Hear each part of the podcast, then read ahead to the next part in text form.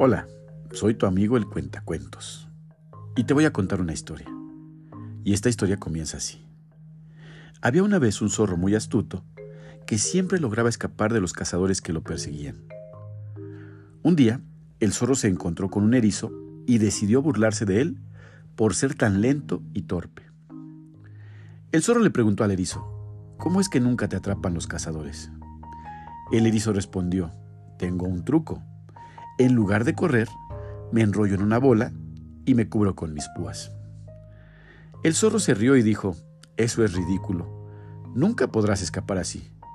Yo siempre he logrado escapar de los cazadores con mi astucia y velocidad.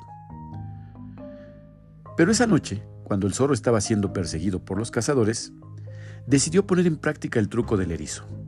Se enrolló en una bola, pero se olvidó de que él no tenía púas para protegerse. Los cazadores lo encontraron fácilmente y lo atraparon. La moraleja de esta historia es que no debemos subestimar a los demás y siempre debemos respetar las habilidades y fortalezas de cada persona. Además, debemos ser humildes y estar dispuestos a aprender de los demás. Y, colorín colorado, esta historia se ha acabado.